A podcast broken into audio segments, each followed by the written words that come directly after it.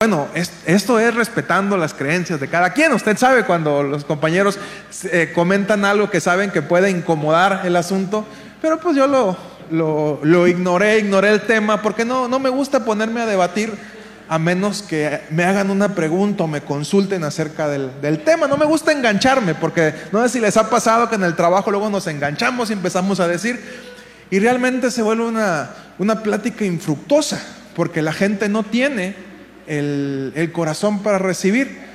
Desde, desde chico a mí me, ha gustado saber mucho y me sorprendió en una plática que tuvimos mi esposa y yo. Eh, dice, a mí me gustaba que tú sabías casi de todo. Y con el paso del tiempo he ido aprendiendo mejor quedarme callado. A mí me gustaba saber de todo y si algún tema escuchaba yo y no sabía, pues lo investigaba. Y ahorita tenemos muchas herramientas. De hecho, normalmente yo me acabo mis datos del celular investigando cosas en Google. Escucho algo y ya investigo qué es lo que significa, porque me gusta mucho tener el conocimiento, pero eso me llevaba a meterme luego en, en muchas discusiones y situaciones que no valían la pena. Pero esta frase me dejó pensando mucho. Inicialmente me preguntaba, ¿y si tiene razón? Si todo aquello que no vemos realmente no existe. Si decimos creer algo simplemente porque nos lo enseñaron. Y bueno, me puse a filosofar varios días en esa... Yo soy alguien con un diálogo interno. Dicen por ahí que si, eh, si un día me ven hablando solo, es que soy emprendedor y, y tengo una junta de trabajo. Estoy hablando conmigo mismo. Pero empecé a meditar mucho en ese en ese respecto. Y creo que todos en algún momento hemos tenido dudas existenciales. ¿Alguien de aquí alguna vez se ha preguntado, ¿y si realmente no existiera Dios? Y lo digo neciamente, como dijera el apóstol Pablo. Si realmente ciertas y tales cosas no existieran. Y sabes, yo no tengo conflicto en preguntarme esas cosas. Al contrario, trato, como te digo, a mí me gusta tener conocimiento, trato de investigar el porqué de las, de las situaciones. No me considero un sabiondo, como dijeran en las caricaturas, pero me gusta, me gusta poder investigar. Porque la única forma en la que podemos obtener nuevas certezas es a medida que las buscamos. La misma palabra dice, el que busca, encuentra y el que llama, se le abre. Entonces la única forma en la que podemos adquirir nuevos conocimientos y nuevas certezas es a medida que investigamos. Y es más, te puedo decir que si hay algo que a Dios le encanta, son las buenas preguntas. Dios no puede resistirse a una buena pregunta. Cuando hacemos una buena pregunta, porque a veces preguntamos cosas medio tontas, ¿no? Y así como que dice Dios, pues realmente quieres que te responda algo que ya sabes que está ahí. Pero cuando le hacemos una buena pregunta a Dios, yo creo que Dios responde. Mateo 7, 7 y 8 es donde dice, pida, pidan y se les dará. Busquen y encontrarán. Llamen y se les abrirá. Porque todo el que pide, recibe. El que busca, encuentra y al que llama, se le abre. El libro de Job, capítulo 42, verso 1 al 6.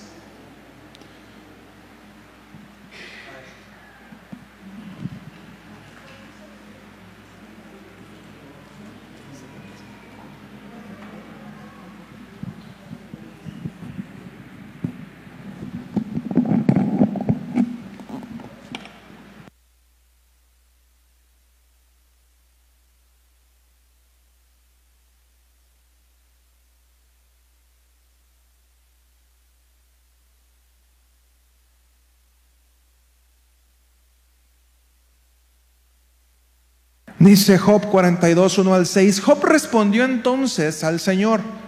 Le dijo, yo sé bien que tú lo puedes todo, que no es posible frustrar ninguno de tus planes. ¿Quién es este? Has preguntado que sin conocimiento oscurece mi consejo. Reconozco que he hablado cosas que no alcanzo a comprender, de cosas demasiado maravillosas que me son desconocidas. Ahora escúchame que voy a hablar, dijiste. Yo te cuestionaré y tú me responderás. De oídas había oído hablar de ti, pero ahora te veo con mis propios ojos.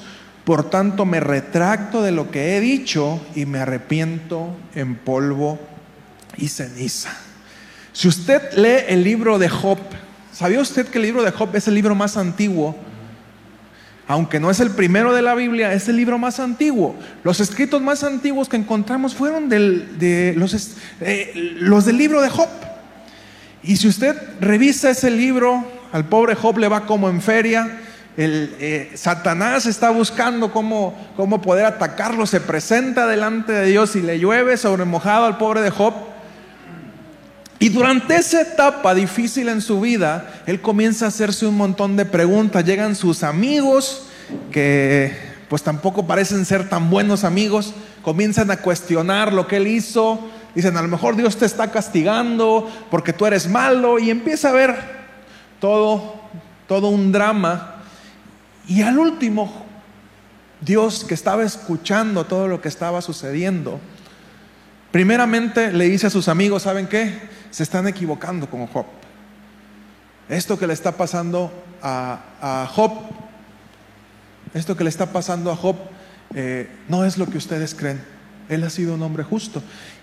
Y Dios se presenta personalmente y comienza a hablar con Job.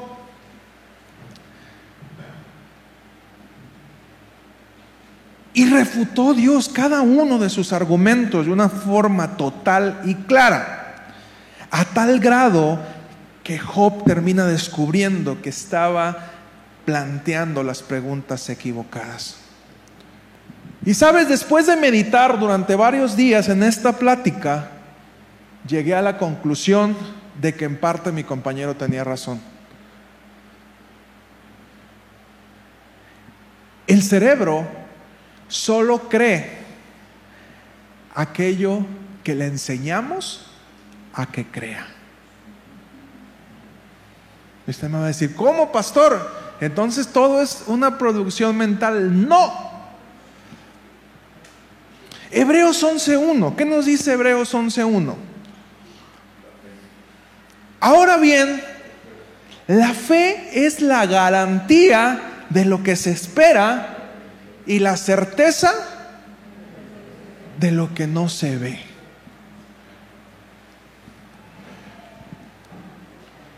A que enseñemos a nuestro cerebro a tener fe, no la tendrá.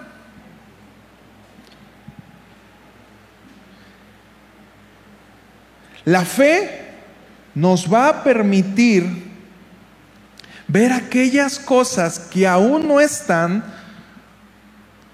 como si ya estuvieran. Y a darnos cuenta que hay algo más. Gracias. De lo que podemos ver.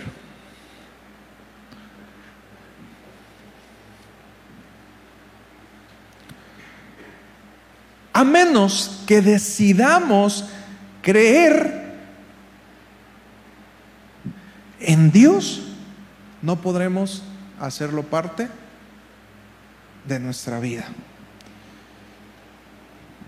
Esta semana tuve una plática con una persona que le diagnosticaron un problema para tener hijos. Entonces, él estaba muy, muy decepcionado de la situación.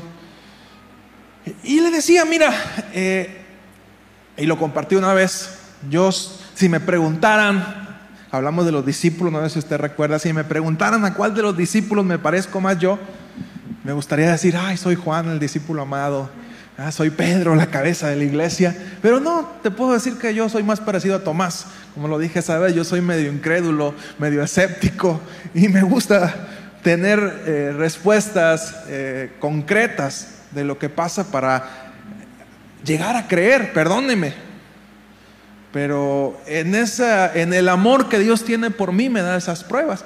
Y yo le decía, mira, yo a veces soy medio escéptico, pero en ese tema yo te puedo decir que yo creo que Dios puede hacer algo porque yo lo he vivido. Y bueno, no vinieron ahora, pero le digo, en la iglesia nació una niña contra todos los pronósticos de que pudieran hacer. Y bueno, no están hoy, les pido perdón, ahí sí ven la, la prédica, pero le digo, Victoria es una niña que tenía ínfimas probabilidades de nacer. Y bueno, no están ellos, me hubiese gustado que estuvieran para que ellos contaran, porque son temas ya de manera personal, pero le digo, cuando Dios quiere que algo suceda, va a suceder. Cuando Dios quiere que algo suceda, va a suceder. Le digo, y cada vez que hay algo que parece imposible, yo volteo a ver a Victoria y digo, es posible. Porque si Victoria está viva es por un milagro de Dios.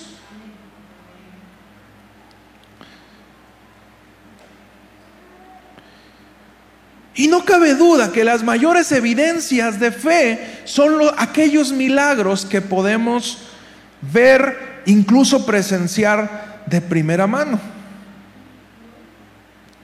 He platicado algunas veces que hace años íbamos a ir a un congreso a Saltillo yo no tenía dinero, las ventas no estaban bien en el negocio y mi suegra, que era líder de jóvenes, Raquel, estaba organizando el evento y, y me dijo, ¿ya estás listo para ir al Congreso? Le digo, no tengo dinero. ¿Qué ocuparías para que pudieras ir al evento? Yo tendría que vender 13 mil pesos de mercancía en esta semana. A lo más que vendía por semana en ese entonces eran 4 mil pesos en el negocio. Entonces yo le decía, tendría que vender 13 mil pesos para poder juntar los 2 mil y cacho que eran, porque era hasta saltillo, camión, gastos, hotel, todo. ¿Y qué creen que pasó?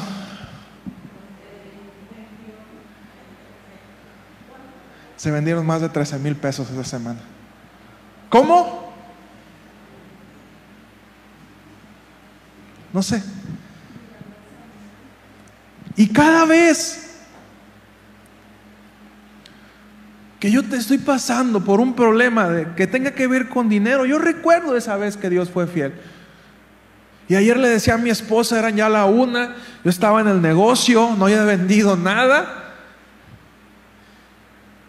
Y bueno, sabemos los que tenemos negocio que la situación en cuanto a ventas no ha estado tan buena como en años anteriores. Y yo decía, le digo a mi esposa, ¿sabes qué siento tan feo? Estar aquí sentado y que no, que no se arrimen ni las moscas. Y en eso llega un hombre corriendo. Yo estaba en la computadora, ni cuenta me di que ingresó y me dice, oye, quiero unos guaraches. Ah, sí, ¿de cuáles le? De estos. ¿Se los quiere medir? No, así me los llevo puse en la bolsa, ya le digo a mi esposa, ay, vendí un par. Y en eso llega el, se, sale el Señor, regresa y trae a dos personas y le dice, no compres un regalo en otro lado, compra aquí, llévale unos guaraches. Y llega esa persona y, ¿cuál? Ese, te lo Es más, yo estaba ocupado, todavía acá llegó otro cliente de comprar bisutería y la muchacha, hey, toma, te los voy pagando para que... Ah, gracias, gracias. Y venía otra muchacha con ese señor y me dice, quiero uno de estos del 6, aquí están. Y usted sabe, bueno, digo usted sabe porque asumo que todos tenemos, pero normalmente quien va a comprar calzado primeramente se los mide. Y llega otra persona y dice, quiero estos guarachitos. Cinco minutos vendí cuatro pares. Y le digo a se me dan ganas de ponerme a llorar. Dios me mandó un ángel. Dios me mandó un ángel que me ayudó a, poder vender algo. Y, son detalles, tú puedes decir, ay, a lo mejor es algo, algo pequeño, pero cuando yo he visto la mano de Dios en esos detalles, como lo que te estoy platicando, y lo puedo ver de primera mano, entonces mi fe crece. aprendo a tener más fe. Yo sé que cada uno de nosotros ha experimentado ciertos milagros en su vida que te ayudan a creer que Dios está ahí. Así es de que cuando me preguntaban si yo creía que Dios puede dar hijos donde está difícil, le digo, yo creo que sí.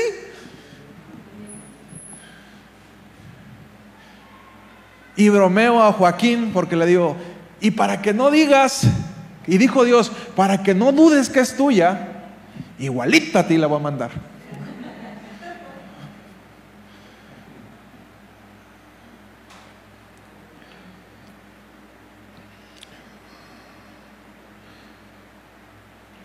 enseñamos a nuestro cerebro a tener fe, a confiar. Dios ya lo hizo una vez, ¿por qué no lo haría nuevamente? Cristian, las imágenes que te, había, que te había mandado. Y justo cuando estaba revisando esto en la computadora, tengo una computadora que ah, viejita y la estaba acomodando porque pusimos ahí un negocio. Si me ayudan apagando.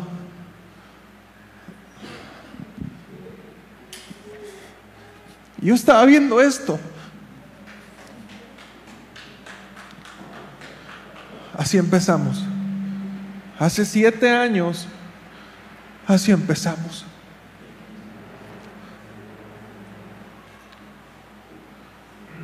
Ese era esto.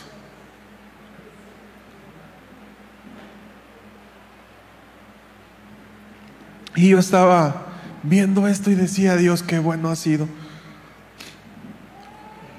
He visto a muchos pastores que tienen años y siguen rentando, otros que tienen que ir a Estados Unidos a conseguir dinero. Y digo, Señor, gracias, porque nosotros no ocupamos salir del país para traer dinero y poder ver esto. Tú puedes decir, no es algo impresionante, para mí sí es. Yo no pensé que fuera capaz. Cuando empezamos a poner piedras, yo le decía a mi esposa, ¿qué vamos a hacer? Nos estamos aventando. Recuerdo que en ese entonces sacamos un préstamo y decíamos, vamos a pagar seis mil pesos al, al mes más lo que estamos construyendo, decía Dios mío, ¿cómo le vamos a hacer? Pero sabes, cuando uno empieza a ver, y gracias al esfuerzo de todos nosotros, de cada uno fue aportando, cuando vemos eso, decimos, nuestra fe creció. Y si hoy me preguntan, oye, ¿crees que sea difícil construir una iglesia? Sí es difícil, pero no es imposible. Porque yo, mi cerebro ya aprendió que cuando Dios quiere que las cosas sucedan, suceden.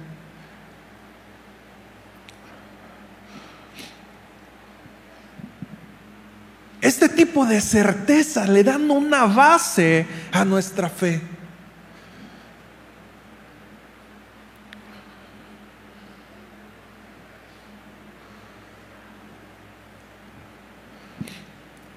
Otra fuente de certeza es la palabra de Dios. Y si aprendemos y confiamos en la Biblia, y hay cosas que suceden en la Biblia que nosotros tomamos como una certeza y decimos, Dios, yo creo en tu palabra y si tú dijiste que esto sucedió una vez, puede volver a suceder ahora. Si tú sanaste a un enfermo, ahí puedes sanar un enfermo ahora. Si tú restauraste un matrimonio ahí, puedes restaurarlo ahora. Y entonces nuestra fe ya no es una fe prestada, sino es una certeza y nuestro cerebro va aprendiendo a creer que Dios está ahí.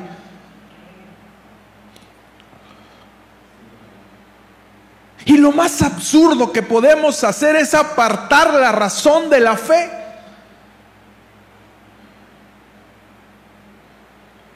Y siempre hemos creído que razón y fe son dos cosas completamente opuestas y no es así. No existe fe si no hay razón.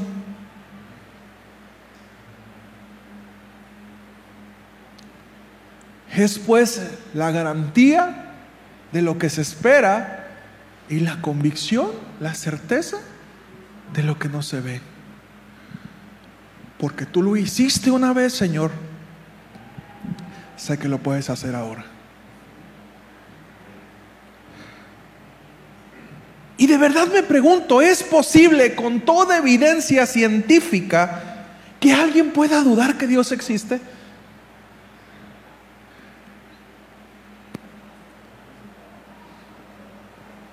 Por ahí me mandó un archivo mi esposa y decía que los últimos premios Nobel de muchísimos años son gente que cree en Dios. Y por más que se trata de desprestigiar la existencia de Dios, es absolutamente imposible negarla científicamente. No hay lógica. ¿Cómo todo esto que se creó, cómo todo funciona, cómo pudo surgir de la nada? ¿Cuándo hemos visto algo surgir de la nada?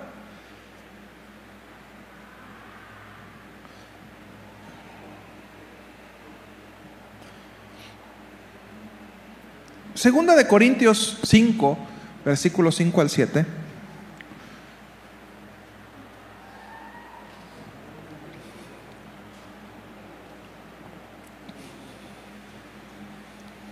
Qué bueno está el café, ¿verdad?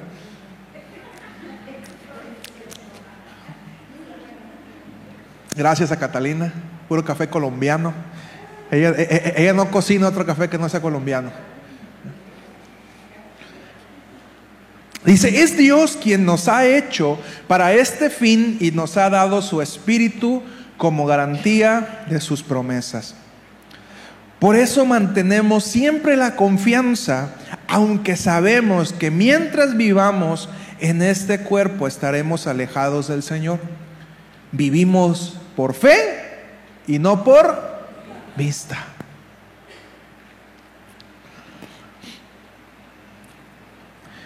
Hebreos 11:6 dice, en realidad sin fe es imposible agradar a Dios, ya que cualquiera que se acerca a Dios tiene que creer que Él existe y que recompensa a quienes lo buscan. Y definitivamente no hay forma, no existe manera en que usted pueda conocer a Dios a menos que te regales la posibilidad de creerlo.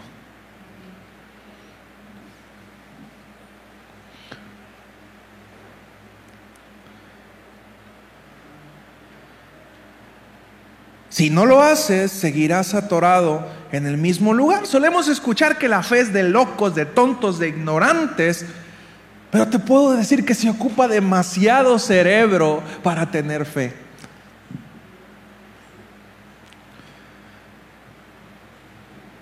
A ver Dios, si esta situación pasó, si han tratado de desprestigiarte durante tanto tiempo que no existes y sigues demostrando que estás, te das cuenta que la fe no es de alguien loco ni de alguien ignorante, al contrario, es de alguien que razona bastante en lo que está sucediendo como, como para poder negar que Dios existe.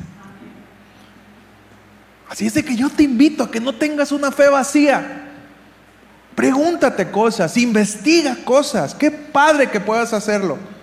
Y te puedo asegurar que vas a llegar a la misma conclusión de que solamente la mano de alguien más poderoso que nosotros pudo generar lo que vivimos ahora.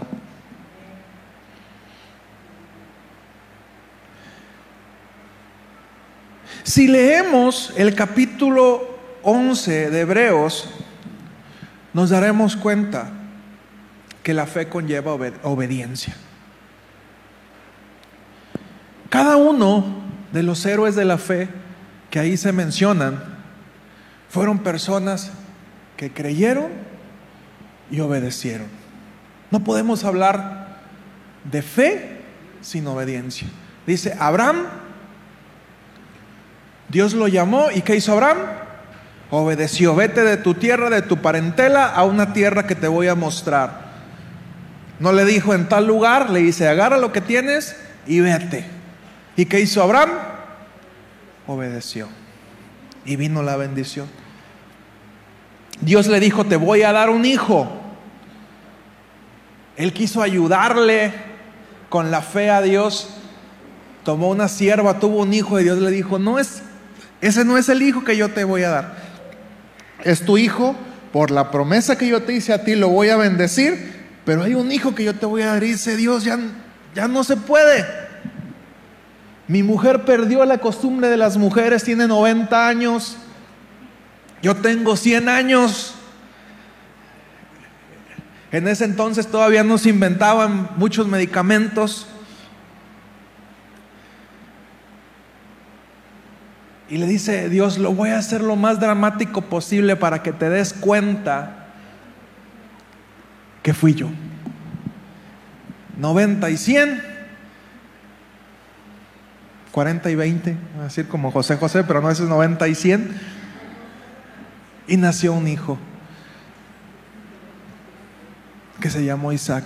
Y así vas encontrando a cada uno de los héroes de la fe que son mencionados en el capítulo 11. Algunos le llaman el, salón de la fama del reino de Dios. Y son gente que decidió creer y obedecer.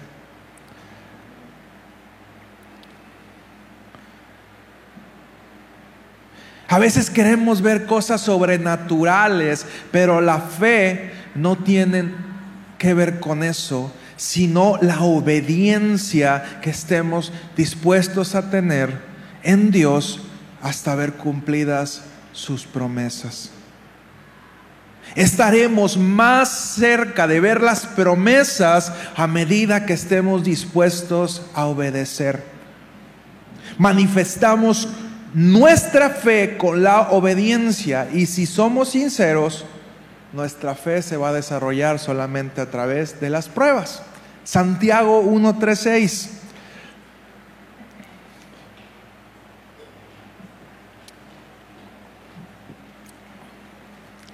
Dice, sabiendo, 1.3 al 6, sabiendo que la prueba de vuestra fe produce paciencia, mas tenga la paciencia su obra completa, para que seáis perfectos y cabales, sin que os falte cosa alguna. Y si alguno de vosotros tiene falta de sabiduría, pídala a Dios, el cual da a todos abundantemente y sin reproche, y le será dada. Pero pida con fe no dudando nada, porque el que duda es semejante a la onda del mar que es arrastrada por el viento y echada de una parte a otra. Y esto es un ciclo. Queremos crecer, viene la prueba. ¿Y qué hace la prueba? Reta nuestra fe. ¿Y qué hace la prueba de nuestra fe nos da paciencia. A medida que probamos nuestra fe y generamos paciencia, entonces la duda se va de nuestra vida, podemos vencer la duda y nos convertimos en personas firmes. ¿Quedó clara esta parte? Viene la prueba de nuestra fe. Esa prueba produce paciencia. La paciencia vence a la duda. Y la duda, el vencer la duda, nos convierte en personas firmes. Porque cuántas veces hemos experimentado situaciones difíciles que por medio de nuestra falta de fe nos generan dudas ay Dios, ¿y iré a tener que comer hoy? Y empezamos a ver las situaciones, así como yo, Señor, ¿por qué no vendo nada? Empezamos a ver las situaciones y Dios dice, aguanta, estoy tratando con tu paciencia. ¿Algún día te he dejado sin comer?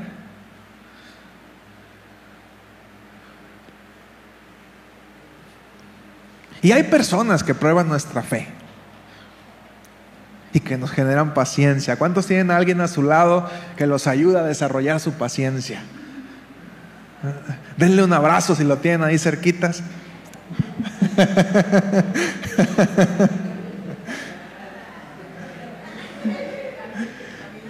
Dios en su infinito amor y en su infinita misericordia y en el deseo que tiene de desarrollarnos como personas, de que nuestra fe se vuelva cada vez más grande, que nos volvamos cada vez más firmes, que podamos ir avanzando, nos rodea de personas y nos rodea de situaciones que van probando nuestra paciencia. Y de repente perdemos el tapón y luego decimos, take it easy hermano, take it easy. Y cuando estaba preparando esta palabra, Dios me decía, aguas, no pierdas la cabeza, porque la prueba de tu fe produce paciencia. Y de repente dices, Dios, ¿por qué me mandaste este cabezón? Estamos en el trabajo y llega una persona enojada, brava, y ay, Dios mío. Y dice Dios, la prueba de vuestra fe produce paciencia. Vienen temporadas difíciles en el trabajo y dice Dios, ¿qué está pasando en el negocio? Dios, ¿qué está pasando? Y dice, yo estoy trabajando con tu paciencia, estoy trabajando con tu fe porque quiero que te vuelvas una persona que no dude de quién soy yo.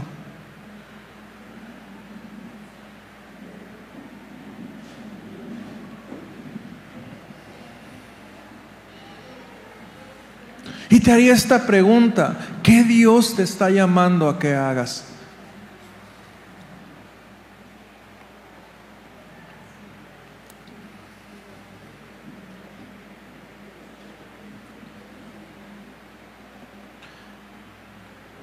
¿A qué cosas Dios te está llamando que le creas?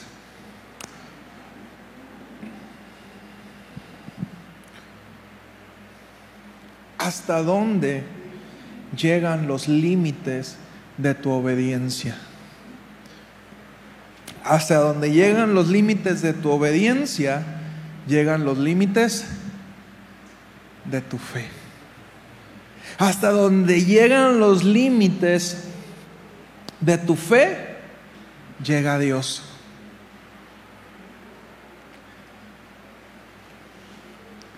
Dice, si tuvieran un poquito de fe, pudieran decirle a ese monte, dijo Jesús, quítate y échate en el mar. ¿Qué les dijo? No tienen fe. Cuando vienen las tempestades y van los discípulos desesperados, Jesús echándose un sueño bien a gusto en la barca. Y a veces así estamos. Nosotros desesperados, ay Señor, sentimos el agua hasta el cuello, ayúdanos. Y pareciera que Jesús está así. Y Jesús duerme plácidamente. Y decimos, Señor, ¿qué está pasando? ¿No ves que nos estamos ahogando? Nos estamos ahogando en deudas.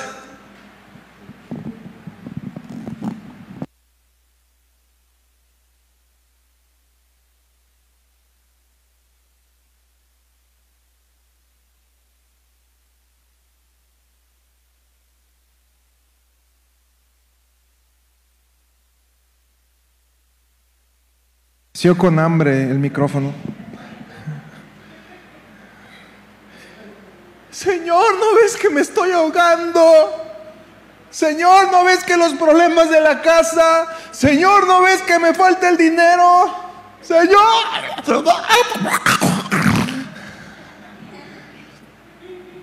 Señor, mi esposo, Señor, mi hijo, Señor, ¿no ves? Y Dios descansa plácidamente. Y en nuestra desesperación ahí vamos. perdón. Y ya lo quebré, salí cajeado. Ahí vamos en nuestra desesperación. Señor, despierta. ¿No ves que nos hundimos? Y Jesús, ay, Jesús. de poca fe. Porque no, yo, no, porque Jesús no podía decir otras cosas, ¿verdad? Pero si no, ¿qué les hubiera dicho? Hijos del trueno, no sé qué.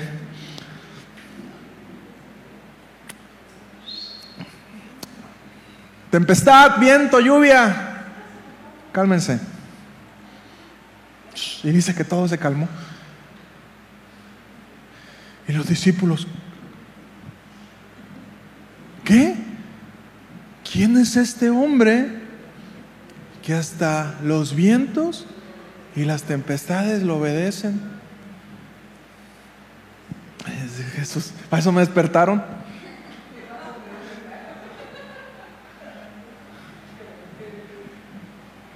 Y sinceramente a veces despertamos a Dios por cosas que no valen la pena.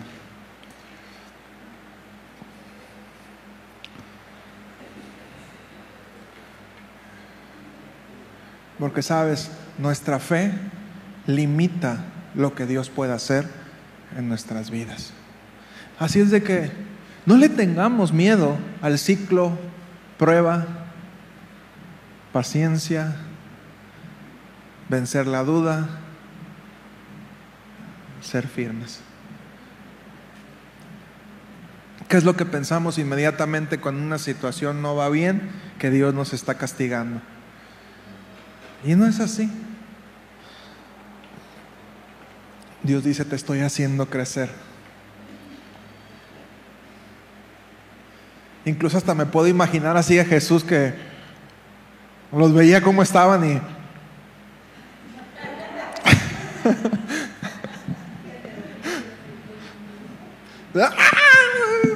y Jesús.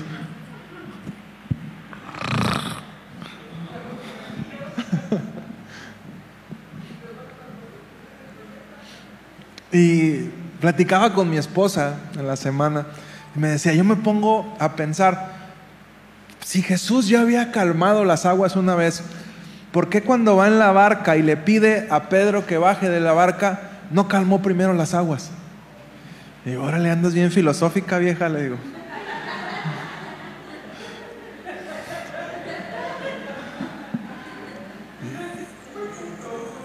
Y digo, órale, o sea, Jesús lo pudo haber hecho, pero realmente estaba probando la fe de Pedro. Y quedamos que la prueba de la fe produce vencemos la duda y nos mantenemos firmes. Jesús estaba trabajando con el carácter de Pedro. Le estaba diciendo, no va a ser la primera vez que te vas a estar hundiendo, pero necesito que recuerdes que yo soy el que estoy contigo. Y Pedro se empieza a hundir y ¿qué es lo que hace Jesús? Va y lo levanta. Habrá momentos en los que nos estaremos hundiendo, pero Jesús va a ir y nos va a levantar.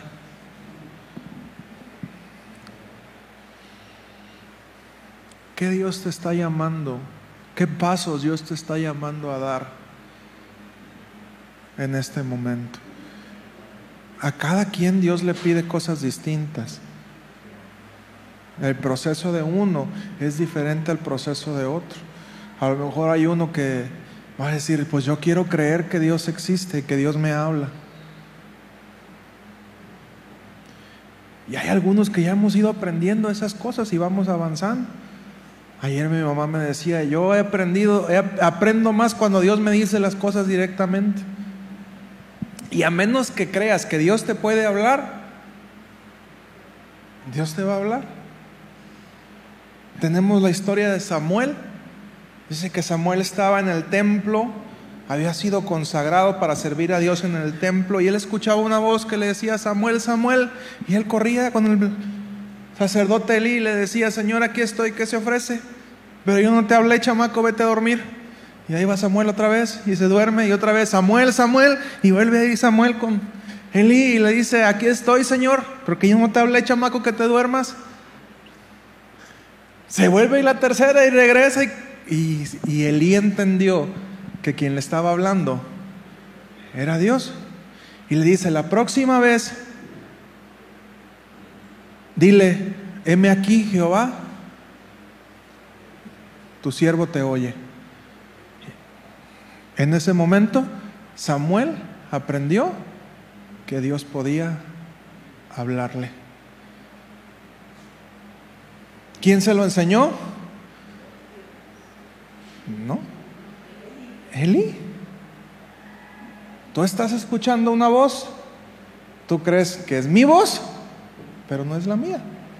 Es que Dios te está hablando. Y qué curioso que la voz que con la cual Dios hablaba a Samuel era la misma voz de su autoridad, porque él había sido adoptado por el sacerdote Elí. Y tenemos que aprender a encontrar la voz de Dios. el lugar más difícil para escuchar la voz de Dios es cuando está la tormenta. Qué difícil se vuelve a escuchar a Dios ahí. Cuando nos estamos ahogando, qué difícil se vuelve a escuchar a Dios ahí. Tenemos que aprender a estar en calma. Estaba el profeta Elías y dice que vino un terremoto, vino un ventarrón, pero Dios no estaba ahí. Hasta que vino un silbido tranquilo y apacible, él pudo escuchar la voz de Dios. Y a menos que tú le enseñes a tu cerebro que Dios habla, tu cerebro va a estar preparado para que tú lo escuches.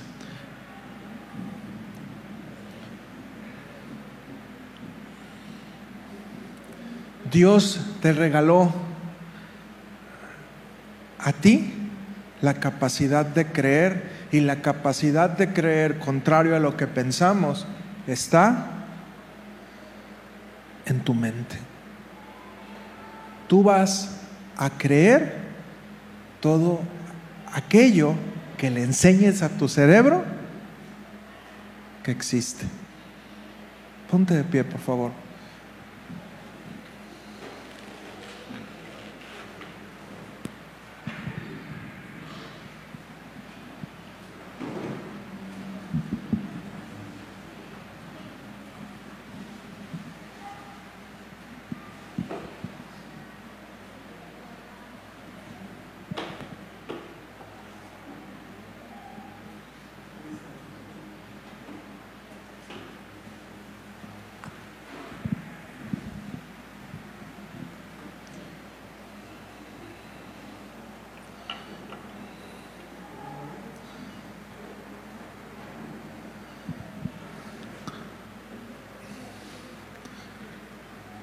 Partamos de esto.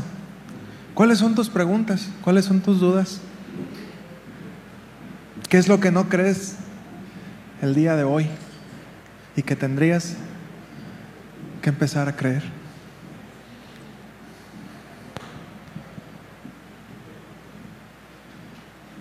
No es malo tener dudas.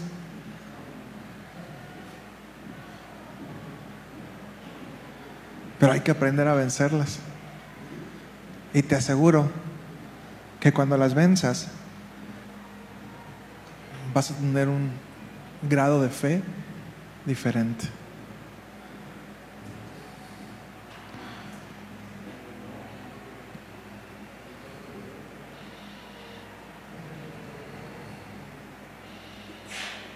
¿Quién está pasando por una situación difícil? ¿Quién se siente ahogarse? En estos momentos. Todos también.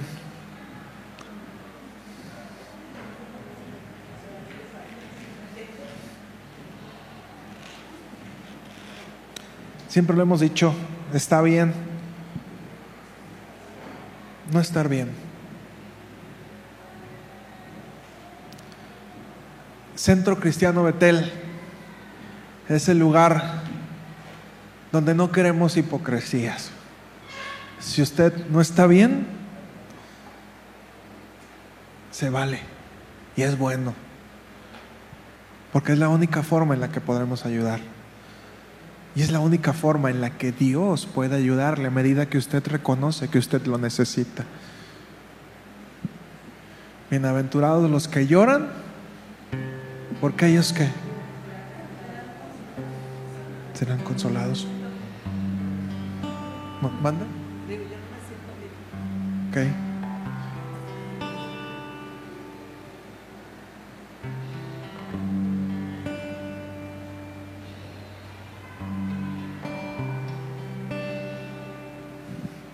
Mientras adoramos a Dios, quiero que, que te preguntes, ¿hasta dónde está alcanzando tu fe?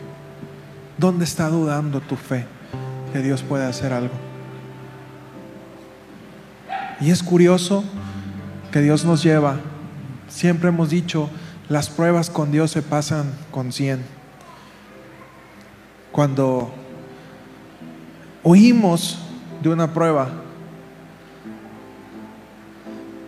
Dios deja que pase un tiempo y luego nos vuelve a poner en el mismo lugar. Dice Dios, hay que pasarla. Porque si no la pasamos, nuestra fe no crece y nos quedamos atorados en el mismo lugar.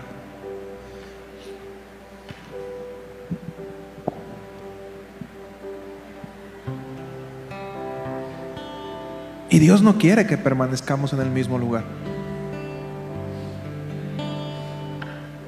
Nos quiere llevar de gloria en gloria y de victoria en victoria.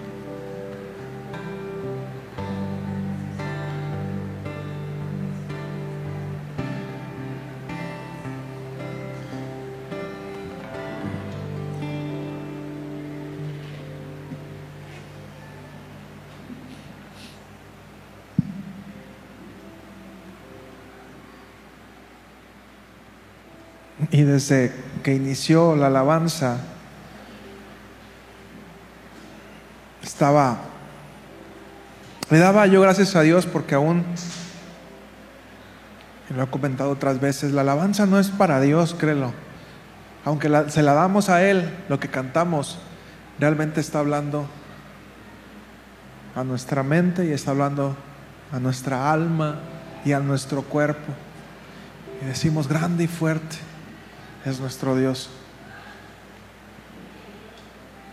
Todo lo podemos en el nombre de Cristo. Su nombre exaltamos, su nombre levantamos, el nombre de Cristo. Y cuando empezamos a escuchar, la fe viene con el oír y cuando empezamos a escuchar lo que Dios es, nos comenzamos a dar cuenta que Él es más grande que la situación que estamos pasando.